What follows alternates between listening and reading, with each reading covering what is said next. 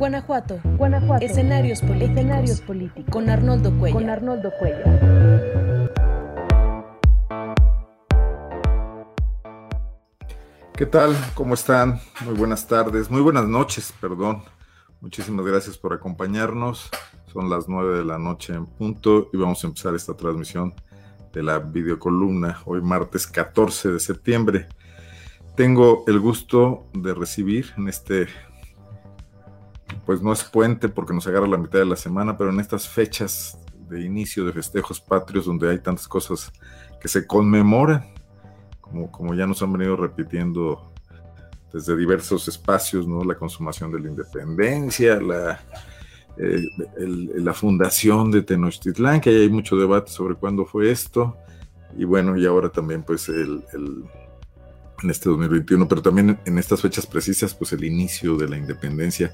Y qué mejor momento para reflexionar sobre la situación en Guanajuato, un estado que estas fiestas siempre le han, le han venido bien a su orgullo. Aquí inició la independencia, aquí el cura Hidalgo eh, inició esa revuelta que luego se frustró y que hasta 10 años después, 11 años después logró culminar en un inicio de independencia. Pero ¿qué estamos viviendo ahora? Me gustaría ya incorporar a Carlos Arce Macías. Este, ahorita vamos a platicar un poco con él de, de su amplia trayectoria en la vida pública de Guanajuato y de México. Carlos, qué gusto tenerte por acá. Bienvenido. Muchísimas gracias por acompañarnos, por aceptar esta charla. Gracias, Arnoldo. Un placer. En la Estar aquí contigo y con tu público. Bueno, pues muchos años en la política, en la academia. Este, me acuerdo de tus inicios, Carlos, allá en, en, ese Guanajuato de los años 80, ¿no? Tuviste por ahí este, una participación en la administración municipal buenos amigos, algunos de ellos ya partieron, muchos de ellos, otros, otros siguen aquí. Pero luego te pasaste del PRI al PAN y fue todo un escándalo en Guanajuato. O bueno, quizás, quizás no eras priista, pero formabas parte de la administración del ingeniero Meado, de Arnulfo Vázquez Nieto, Nacho Navarro, bueno, pues este, muchas.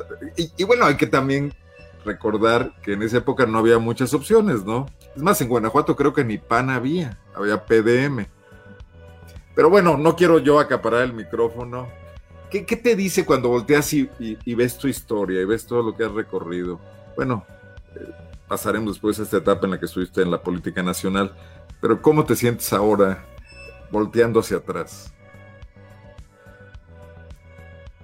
Pues mira, ¿qué te puedo decir? Este, me siento, me siento bien, digo, la verdad es que la vida me ha dado oportunidades es, que, que, que, no son usuales, eh, sobre todo para estar en lugares y, y en oportunidades muy especiales, eh, pues de esta época que nos tocó vivir desde, pues prácticamente desde la Universidad de Guanajuato. En la Universidad de Guanajuato fue toda una experiencia muy importante. Luego, pues la invitación de un compañero mío que fue Fausto Alzati para que me incorporara a la administración municipal cuando yo tenía 18 años. Allí comencé este, mi carrera como funcionario público. Era el oficial menor de la presidencia municipal.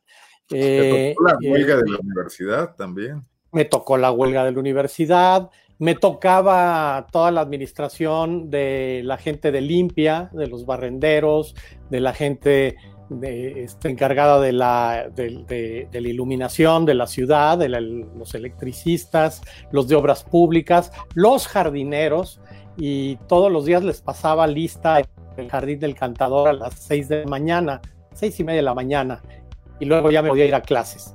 A partir de ahí, este, pues realmente me encantó la administración pública, luego estudié en la Universidad de Derecho y con la especialidad en Derecho eh, fiscal y administrativo. Entonces, pues ha sido mi carrera realmente. Y entonces alguien que tiene esa carrera, alguien que tiene eh, pues antecedentes familiares este, en cuestiones políticas, en fin, pues para mí fue pues, una serie de oportunidades este, bueno, muy importantes. Primero en Guanajuato.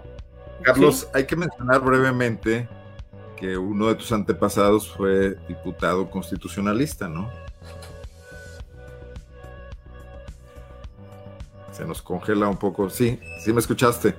Sí, bueno, uno de mis antepasados, sí, pues fue, fue este, rector de la Universidad Nacional y fue constituyente y un abogado muy, muy importante y muy brillante del Colegio del Estado de Guanajuato y luego hizo toda una carrera en, en, la Ciudad de México.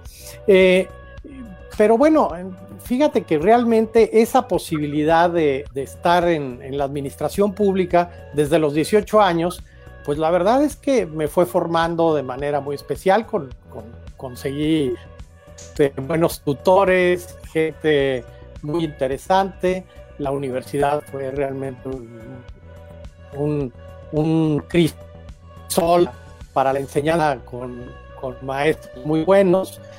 Y Finalmente fui invitado a, estar en el a estar en la presidencia municipal, precisamente con el, con el ingeniero Meave, por los antecedentes que yo tenía de haber sido oficial menor de la presidencia y porque pues sí conocía toda la parte relativa a la oficialía mayor. Fui oficial mayor, precisamente, que era lo que te referías.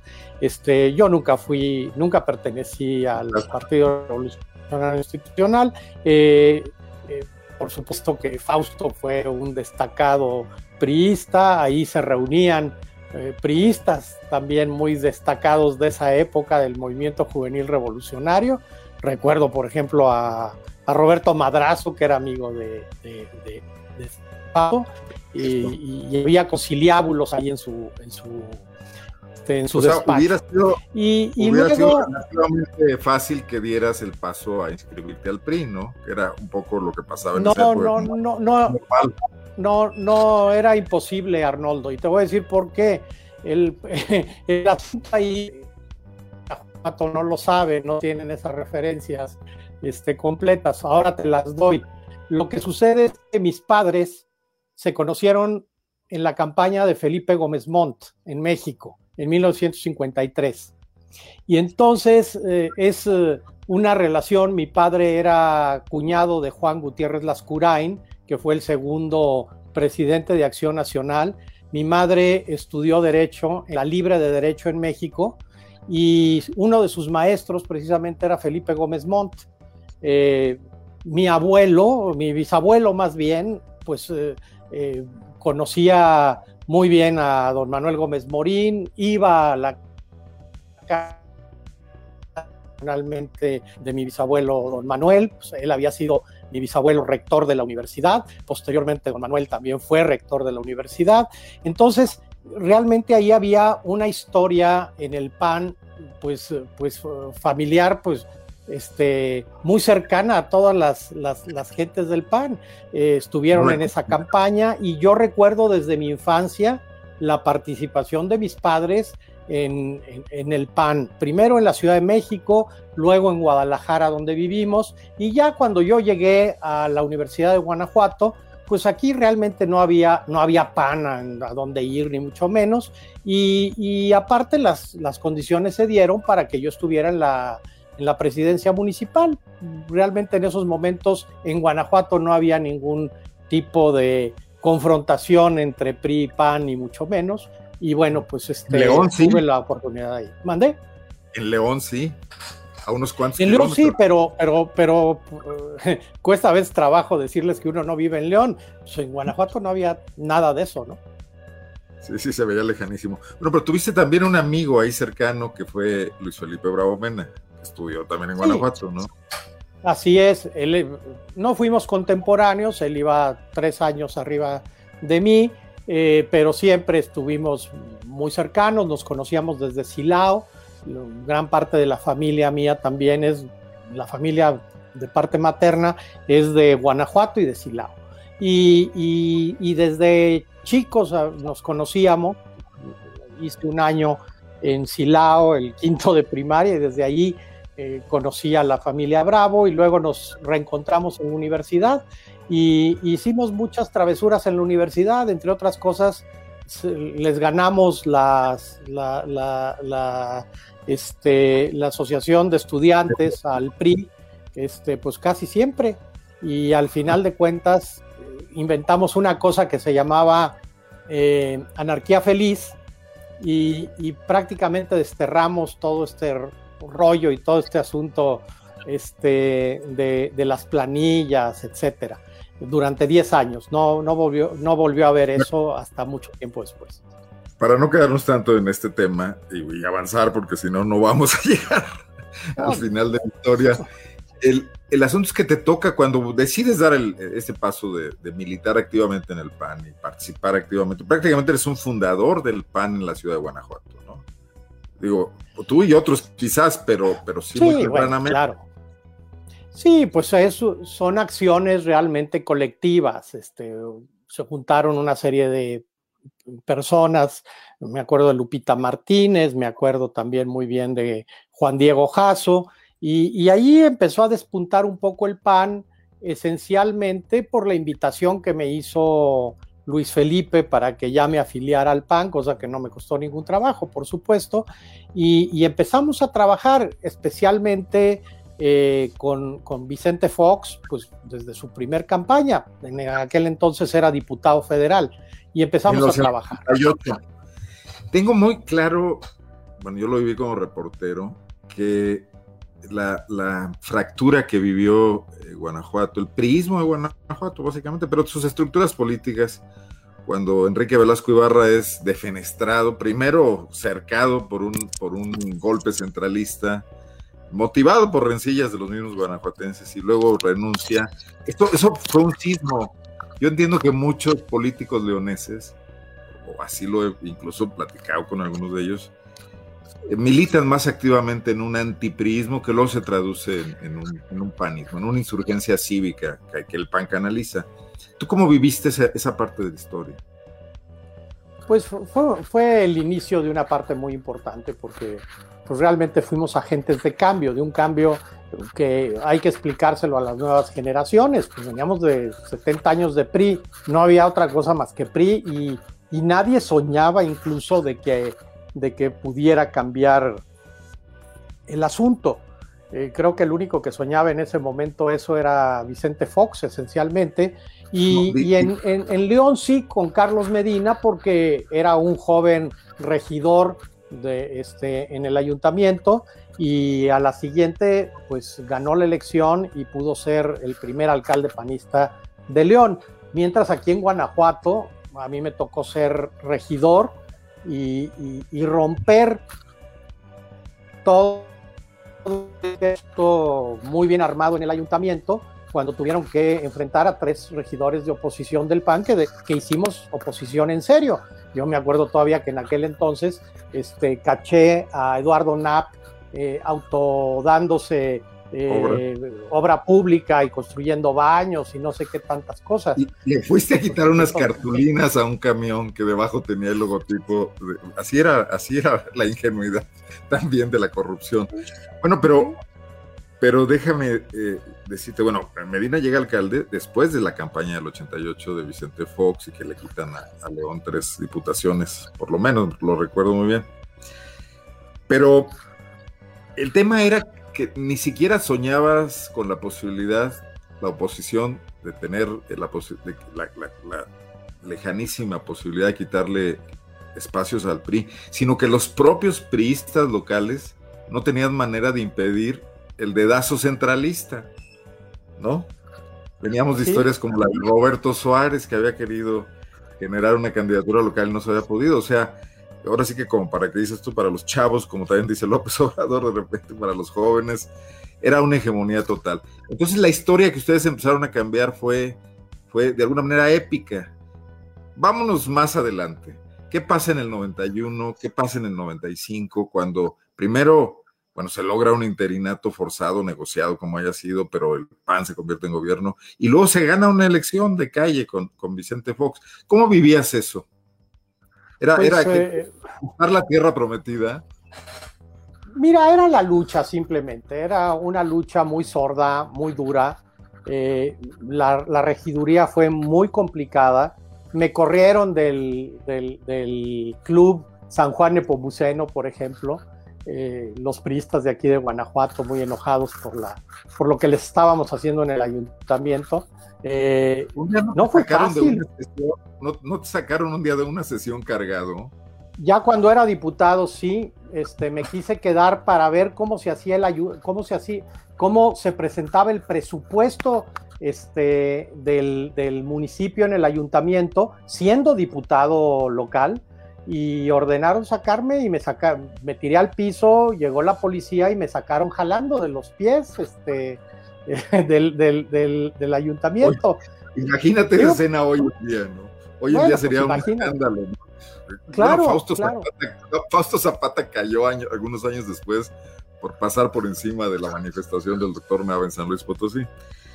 bueno, Carlos, y yo esa gesta ¿Qué era hacer gobierno viniendo de la oposición y sustituyendo a algo tan consolidado, eh, esos usos y costumbres priistas? O sea, ese elefante reumático. Déjame antes decirte el asunto de la, de la llegada del PAN al gobierno estatal, eh, esto que llaman concertación. Esto, este asunto de concertación, la verdad es que es una narrativa priista, que estaban muy enojados por lo que les había sucedido. A ver, te doy mi versión. ¿Qué fue lo que pasó? Yo lo viví directamente. Yo fui el, secretario de, jurídico de esa campaña. A mí me tocó defender el asunto de Vicente Fox de la gubernatura en, el 91. Eh, y es muy, esto casi nadie lo conoce. Te lo digo, te lo digo a ti. El otro día me hicieron una entrevista, pero te lo digo a ti. Eh, lo que sucedió es que no sabíamos cómo habíamos perdido. De repente había sido algo que venía muy bien y que se veía que podíamos ganar. De repente era pues prácticamente una victoria, pues un, un tanto holgada de parte, de parte del PRI y, de Ramón Aguirre. Eh, yo realmente al día siguiente de la elección me encontraba verdaderamente consternado como director, como secretario jurídico del asunto. Tenía ahí el montón de actas y todo, y pues perdíamos en muchos lugares. Decíamos, ¿qué había pasado? Venía muy bien la elección. Entonces hablé ¿Ganaban con un amigo ciudades, ¿Ganaban las ciudades y perdían el campo? Bueno, parte de eso. Pero, pero, pero sí se veía, se veía muy mal cómo, cómo, estaban los números. Entonces, un amigo mío del CIMAT, no digo su nombre, este, porque no tengo no tengo derecho a decirlo, pero un amigo mío del CIMAT me, me habla y me dice, ¿qué pasó? Le digo, no entiendo, estábamos muy cansados, estábamos realmente agotados, todo el equipo estaba agotadísimo de la campaña, etcétera. Y me dijo, voy para allá, y fue al PAN, Llegó al PAN en León, al PAN estatal en León, que era una bodega que teníamos que nos prestaban.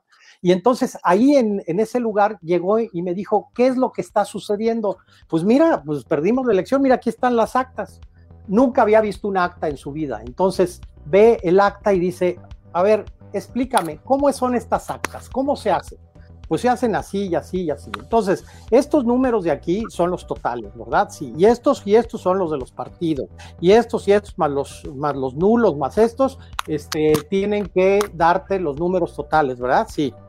Un matemático. me dijo, esta acta está mal. Pasa, préstame otra acta. A ver, sumamos esto, más esto, más esto, más esto. Esta otra acta está mal.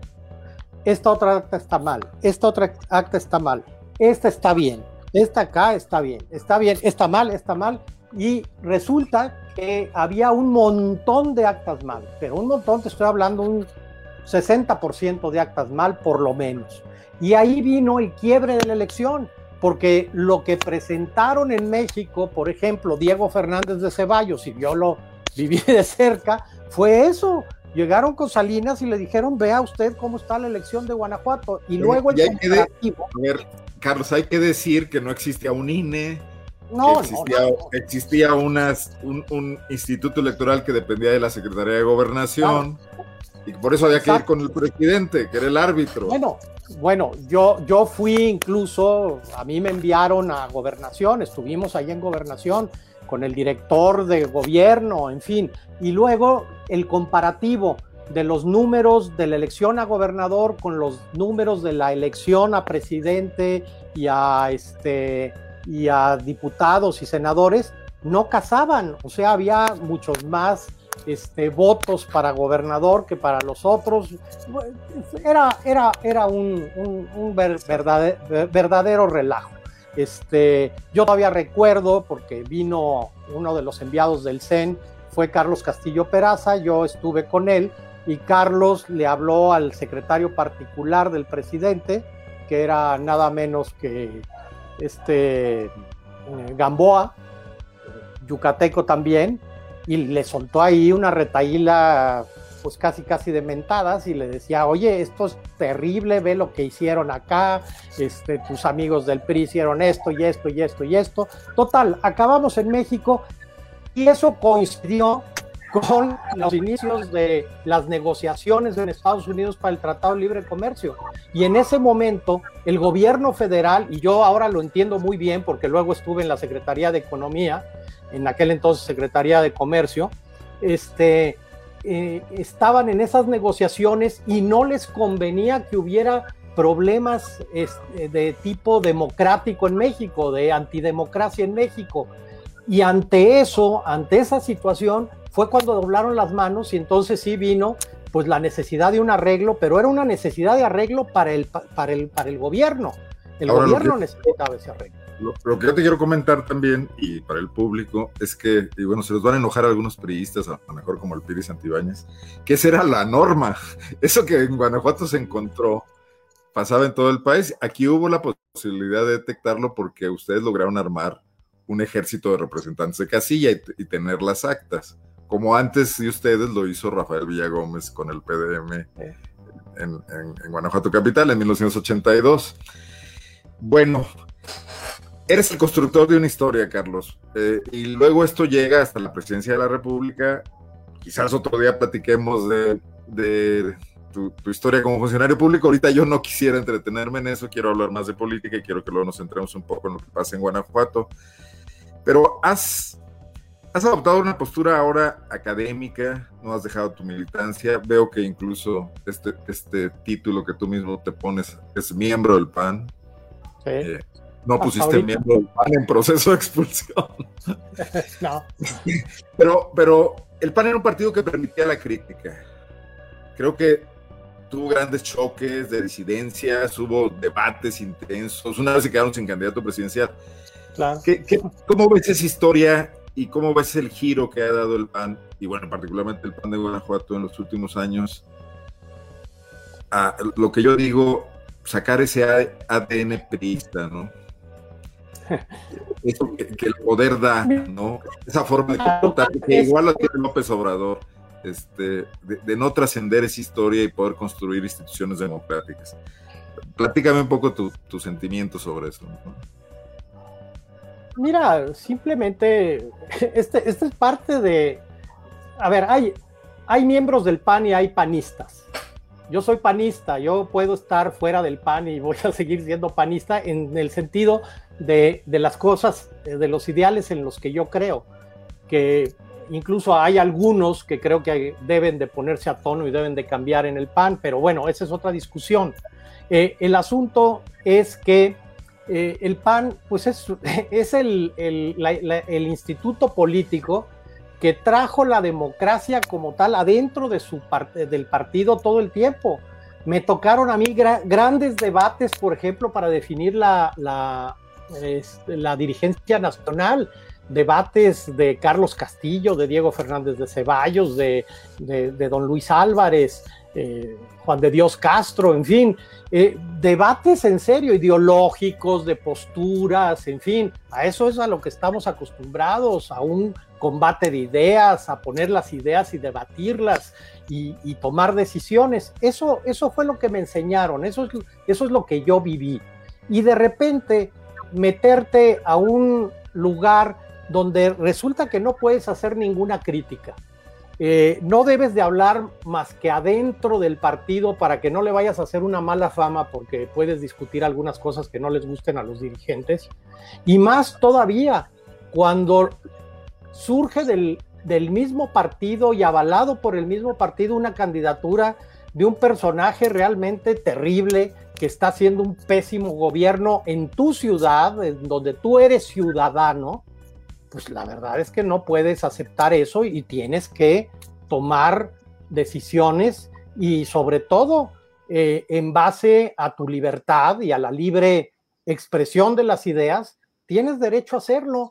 A mí que me digan eh, si no es contrario esto al artículo primero constitucional en cuanto a las garantías individuales. Una de las garantías individuales es la libre expresión de las ideas. Pues eso es lo que hacemos y eso es lo que hemos hecho siempre los panistas. Por cierto, creo que no sé desde cuántos años no andan corriendo a nadie. Curiosamente ahora soy el primero, inauguro este, este lustro o, este, o, este, o esta década. Este, Yo recordaba, recordaba que Vicente Fox llamó a votar por Enrique Peña Nieto en la campaña de Josefina Mota en el 2012, que es lo que poco de lo que te señalan a ti, que no, no, solo que opinaste, sino que llamaste a votar en contra del partido. No, y bueno, no, no es, eso no es verdad. Yo simplemente dije que no iba a votar por el PAN y di, mis, y di todas, todo, todos mis argumentos. Argumenté por qué no iba a votar por el PAN, entre otras cosas, y creo que era el agravio más, más profundo, es que el PAN siempre combatió la compra del voto y lo que andaban haciendo mis compañeros era comprando votos. Fue un escándalo aquí en Guanajuato y está, está eh, documentado. La entrega esencialmente de, ¿cómo se llama?, de, de, calentadores, un montón de calentadores solares este, pidiendo el voto, igual que de cocinas ecológicas o estufas ecológicas, perdón, más lo que ya sabemos, ¿no? Este, láminas, eh, eh, sacos de cemento, varilla, en fin, de todo. Pasó en varios municipios. ¿Tiene el PAN espacios internos para que esto se pudiera debatir primero antes de hacerlo público hacia la sociedad? ¿Los hay o ya no los hay y está taponada esta, No los hay. No, no los hay. Mira, a ver, una de las cuestiones, si estaban tan enojados, lo primero que podían haber hecho era llamarme pues a conciliar o por lo menos decir, oiga, no esté haciendo usted esto, nos está eh, este, haciendo daño a la institución, ¿cómo podemos arreglarlo? No. No te sacaron ninguna tarjeta amarilla. no hay tarjetas amarillas. Este, a ver, la institución que era paradigma de las elecciones internas este, libres de sus, de sus uh, miembros para elegir candidaturas, se acabaron desde hace mucho tiempo. No hay más que dedazos. Y a nadie consultan, a nadie le piden opinión, ni mucho menos. Es, va directo y va fulano y va sutano y mengano. Punto. A ver, aquí me parece algo interesante, porque encuentro no hay absoluto, nada. Encuentro un absoluto contrasentido que te quieran eh, sancionar y llegar hasta la expulsión y que por otra parte en la pasada campaña hayamos visto cómo el PAN fue a invitar o a recoger o a eh, abrirle la puerta a, perredistas en Acámbaro, en Moroleón, a priistas en Dolores Hidalgo. O sea, suena lógico esa parte. O sea, creo, que, creo que hay panistas enojados con eso en esos municipios y parece que también les andan aplicando la misma. Pues seguramente, este, si inician conmigo, pues seguirán hacia adelante, ¿no? Eh, mira, lo que pasa es que eh, con el deterioro político que se está dando, eh, se va pudriendo todo. Evidentemente, la falta de democracia interna, pues revienta, revienta la institución totalmente. Y más una institución como el PAN. Pues el PRI pudo durar mucho, tenía otras condiciones, el PRD prácticamente se acabó entre sus tribus y, aquí estamos siguiendo los pasos del PRI y probablemente superándolo. Ahorita estamos en, la etapa del ninguneo, o sea, aquel que no les gusta, aquel que, aquel que osa levantar la voz y decir este gobierno está llevando a cabo actos de corrupción, está mal este gobierno y lo señala, y aunque sea de mi propio partido, porque tengo obligación primero como ciudadano y luego obligaciones partidistas, pero está haciendo esto y esto y esto y esto el señor.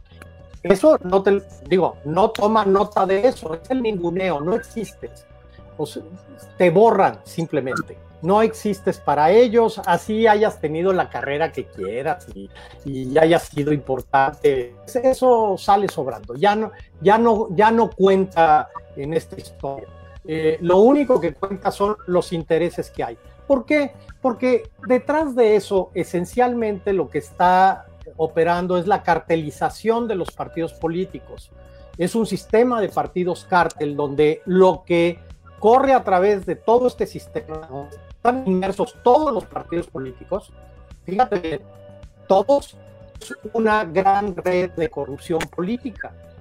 Entonces, no estás enfrentando a un partido contra otro, ni mucho menos. Tienes una red de corrupción política en donde los gobiernos sirven para extraer eh, recursos de las arcas públicas, de los presupuestos públicos, para eh, beneficios personales y para hacer cochinitos para las campañas. ¿Por qué?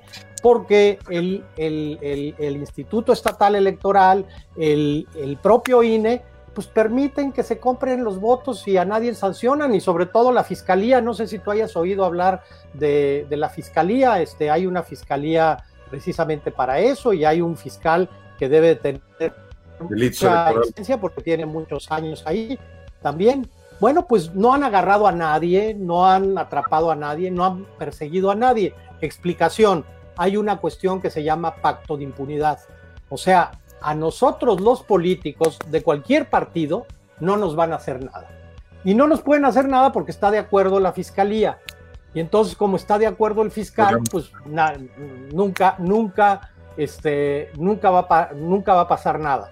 ¿Y dónde, ¿Y dónde te das cuenta de esto, Arnoldo? Una, nada más cierro aquí el, tema. ¿Cómo te das cuenta de esto?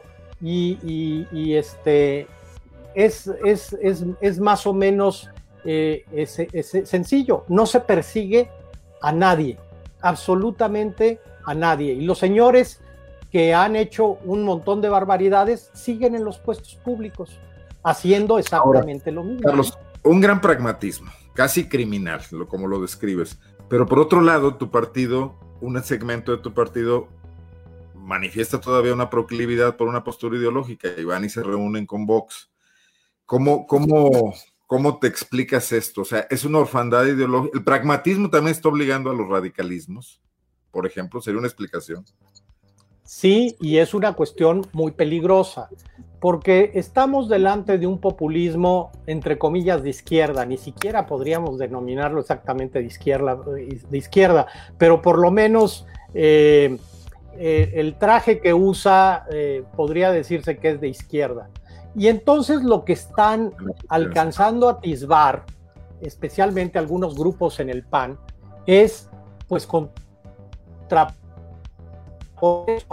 con un populismo de derecha, como es el caso de Vox o Urban en, Hungría, eh, que está funcionando y que se está posicionando en Europa. Digo, el asunto no, no va bien tampoco.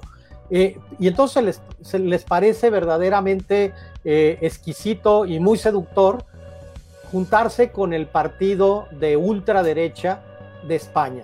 Bueno, pues primero, es muy peligroso eso, no es nada panista, porque eso no es el PAN. Don Manuel Gómez Morín era un liberal, por favor. Entonces, eso no es el PAN. Pero, pues les parece que es la ocasión oportuna, pues por lo menos para eh, asumir posiciones eh, tan graves como las que tiene eh, Vox en España. Es un hay, hay que decirlo con todas sus, sus letras. Son partidos fascistas, es facho. Bueno, eh, y tú has elegido em, una militancia cívica desde un espacio ciudadano en Guanajuato, donde cada semana se reúnen un grupo de ciudadanos, algunos de ellos con experiencia en el ámbito público, otros activistas, etcétera. ¿Qué, ¿Qué, espacio o qué futuro, qué expectativas puede tener la participación eh, ciudadana frente a estos grandes aparatos que además reciben subsidio público, Carlos, independientemente de los grandes negocios que pueden hacer desde el gobierno y de las campañas pagadas por los futuros eh, contratistas, también reciben dinero de los impuestos. ¿Cómo pueden los ciudadanos defenderse frente a esa maquinaria? ¿Cómo pueden generarse un pequeño espacio donde por lo menos no nos invisibilicen?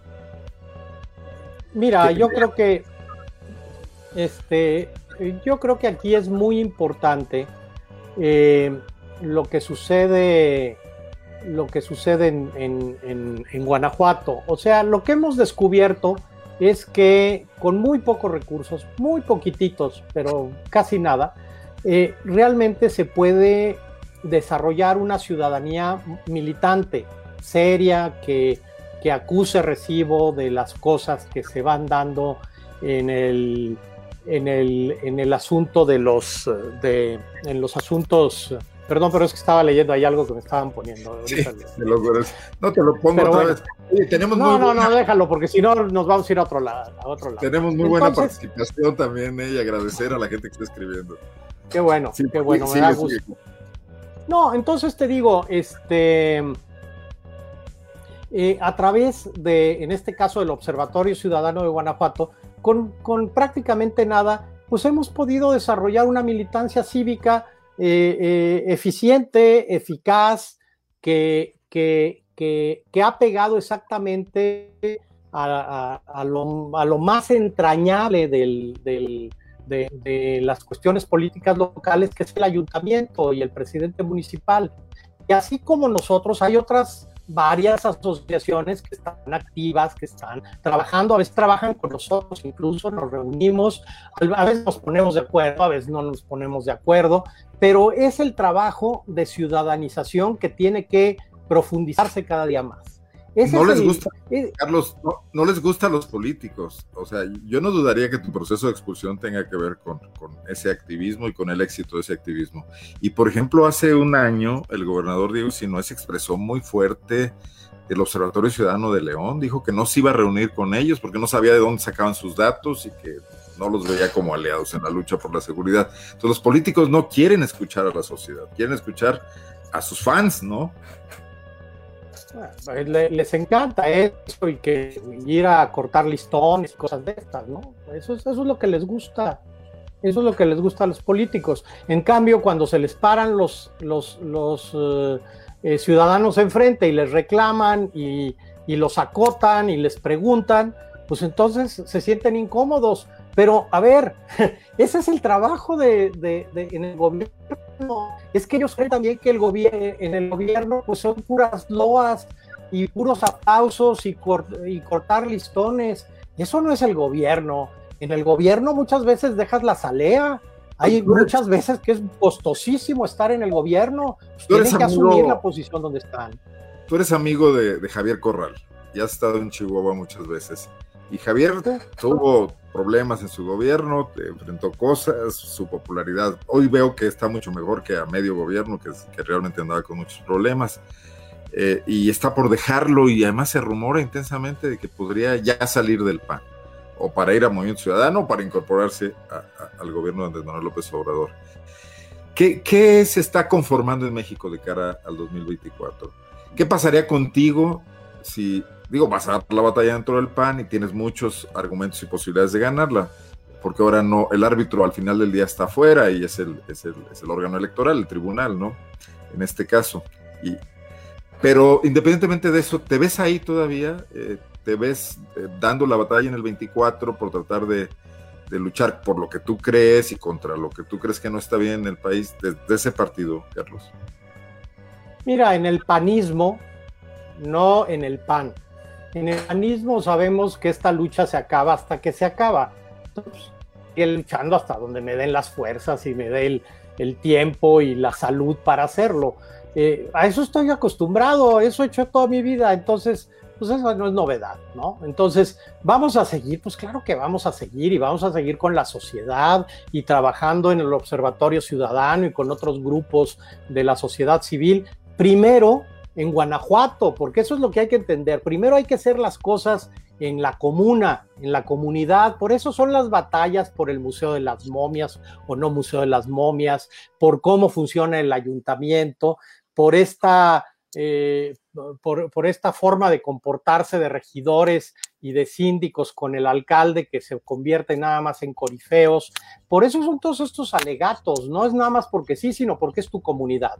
Y luego pasas a la parte estatal también porque te interesa todo lo que te rodea tu comunidad y finalmente está la parte federal, ¿no? Que tiene otras condiciones, en fin, pero pues hay que tratar de alinear esto para que las cosas más o menos funcionen, para que sean funcionales. Un gobierno eh, federal funcional que resuelva problemas, aunque cueste mucho trabajo resolverlos, un, gobierno estatal que coordine el trabajo de los municipios esencialmente, todo esto eh, amalgamado esencialmente por un ambiente eh, democrático y republicano, como está marcado en la Constitución. Mira, yo he sido funcionario este, municipal, estatal y federal. ¿Cómo le hago para ser funcionario? pues leo la ley y veo cuáles son mis, atribuciones y cuáles son mis funciones, cuáles son mis responsabilidades, y eso es lo que hago, no necesito más, ¿eh? no necesito que nadie me diga qué, qué tengo que hacer, con eso está dicho todo, está ahí en la ley. Eso es lo que hay que hacer más o menos y deben de entender. Y por ejemplo, el asunto republicano es muy importante porque el asunto republicano lo que te da son los equilibrios en el gobierno. ¿Por qué son importantes los equilibrios en el gobierno? Pues porque si no la gente se vuelve loca. En el gobierno es muy fácil volverse loco, el poder enloquece hasta el más pintado. Por eso necesita otros poderes que lo pongan en calma, esencialmente al poder ejecutivo. Y, la, y lo que estamos viviendo en Guanajuato es que ya llevamos por lo menos tres sexenios sin esas condiciones de, equilibrios que son necesarísimas. Bueno, si, si, no te conociera, eh, y muchos que quizás no, no, te conozcan, sabrían que ese camino que dices, ya lo hiciste. O sea, que ese camino que te refieres de dar la batalla en lo municipal, en lo estatal y en lo federal, lo recorriste completo hasta el, hasta el final y que fue un camino exitoso. Pero hoy tenemos un país más descompuesto, más desequilibrado, eh, era, hoy parece relativamente sencillo la batalla contra el PRI, porque era algo monolítico que cuando se desmoronó, pues ya pasó. Pero hoy hay enemigos y adversarios de la democracia, de la sociedad, de la libertad en muchos lados. está el crimen organizado, están los políticos corruptos, están las grandes corporaciones que ganan mucho dinero eh, por no cumplir con la ley, etcétera. Eh, y las potencias extranjeras, incluso, donde México está atrapado en un juego, también hoy se nos vienen las presiones eh, migratorias inevitables, ¿no? Y, somos ahí un, peón en ese, en ese ajedrez. Ahí, ¿qué, ¿qué ves, Carlos? O sea, ¿dónde crees que pudiera empezar a recomponerse eso que tú dices, aunque cueste trabajo, ¿no? ¿Por qué en Guanajuato todo lo que sabemos del alcalde Navarro no impidió que ganara con una gran votación. O sea, ¿fue solo la corrupción de, regalar cosas para que la gente votara? ¿O también hay ahí distracciones sociales donde desde el manejo propagandístico y, el ser conocido por payasadas, etcétera, hace que la gente vea en ti como una, no sé, que te dé el voto, que te dé la confianza. ¿Dónde está ese reclamo? Recuerdo que Guanajuato es la única entidad municipal que haya llevado a cabo un plebiscito en, Guanajuato. Lo único que ha puesto en práctica esa ley muy, muy pomposa, pero muy poco útil, que es la ley de participación ciudadana. ¿Qué, va a pasar ahora en la capital del estado?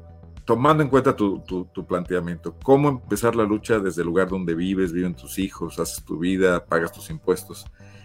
¿Qué, hacer para frenar? Hoy se aprobó, no, ayer se aprobó el crédito para ese famoso Museo de las Momias, eh, con una gran complicidad de todos los partidos políticos, no nada más del PAN, ¿no? ¿Cómo están viendo ahí? No la táctica, no lo que vayan a hacer eh, los activistas y lo que vayan a hacer, sino la visión para esa ciudad. Mira, eh, recuerdo, recuerdo el dicho de Napoleón que decía que se puede resistir la fuerza de los ejércitos, pero no la fuerza de las ideas. Yo creo que hay que volver a lo, a lo esencial, que es poner con los ciudadanos en, en contexto las ideas que hay sobre la ciudad. Hay que pensar en la ciudad y hay que pensar en el municipio, pero esencialmente en este caso hay que pensar la ciudad, una ciudad complejísima y dificilísima de gobernar como es Guanajuato por muchas condiciones. Entonces hay que ponerse a pensar esto. Y pensar esto es lo que debería estar haciendo el ayuntamiento, que es lo que no hacen. ¿Por qué?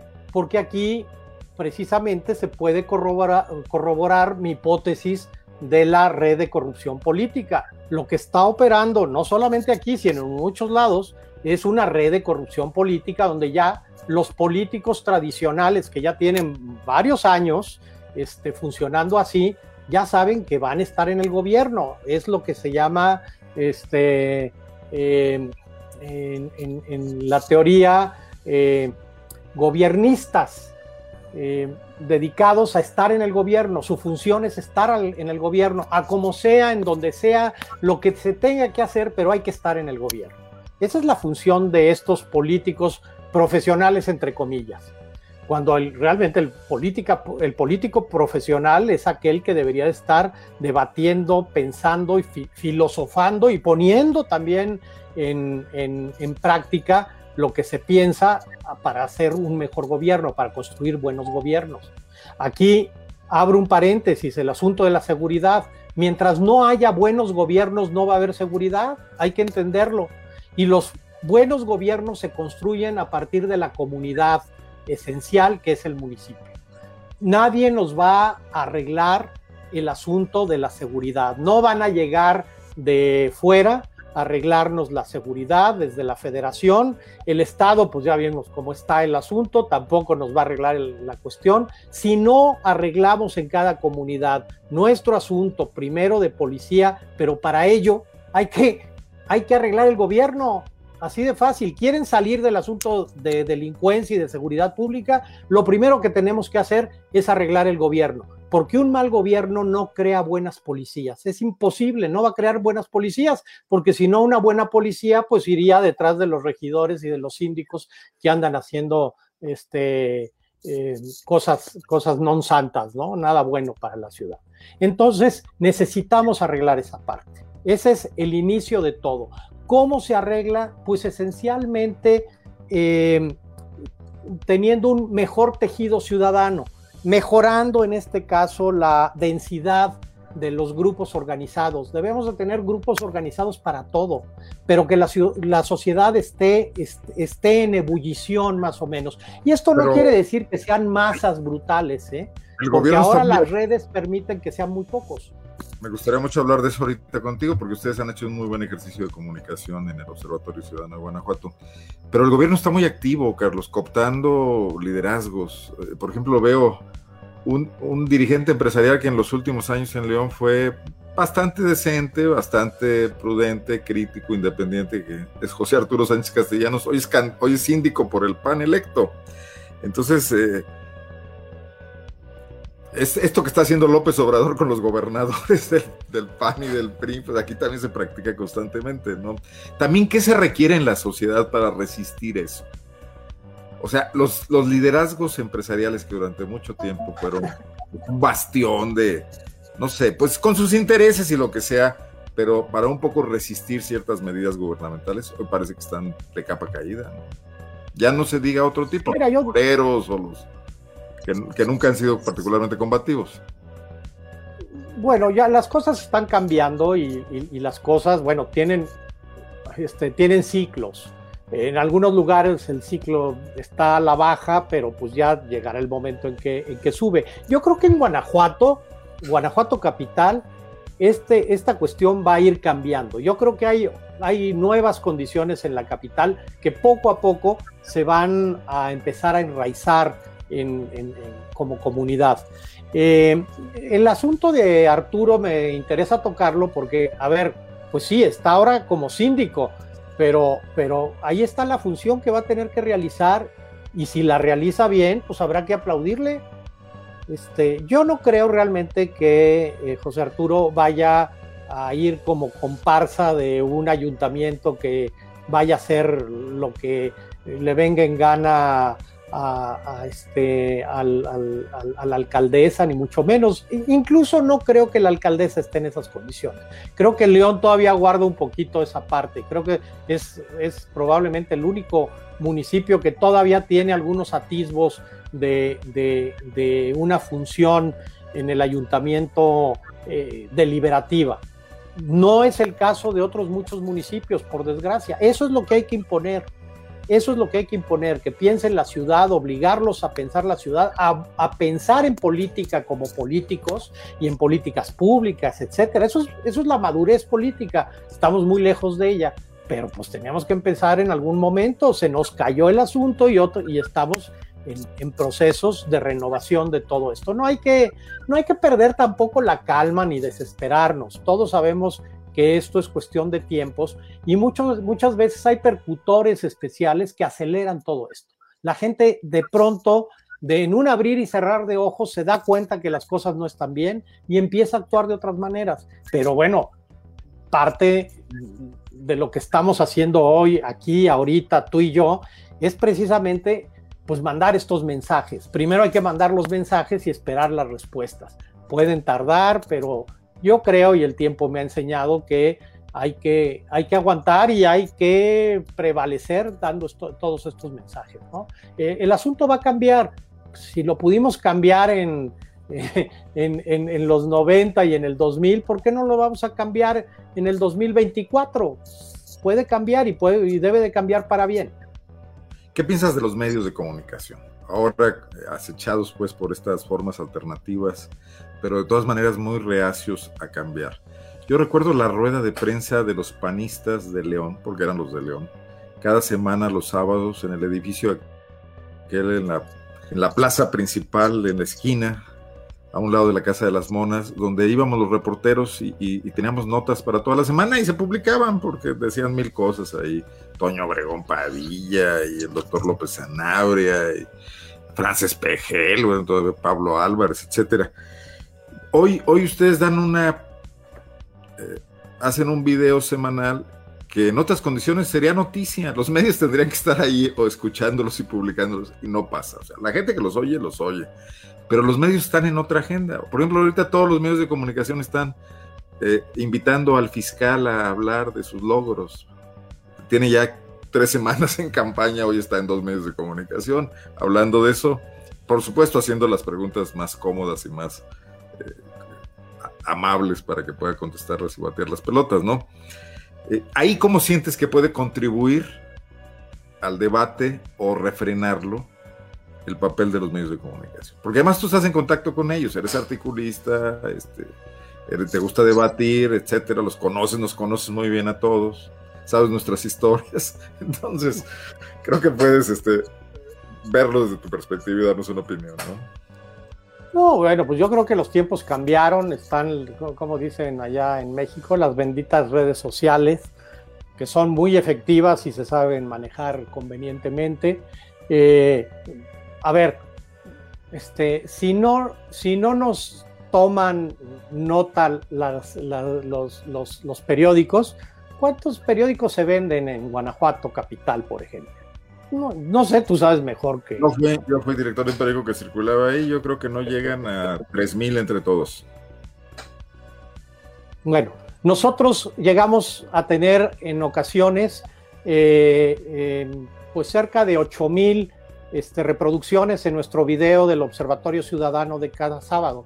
Cuando menos tenemos mil, mil doscientas, mil cuatrocientas, tranquilamente, ¿eh? sin mucho problema.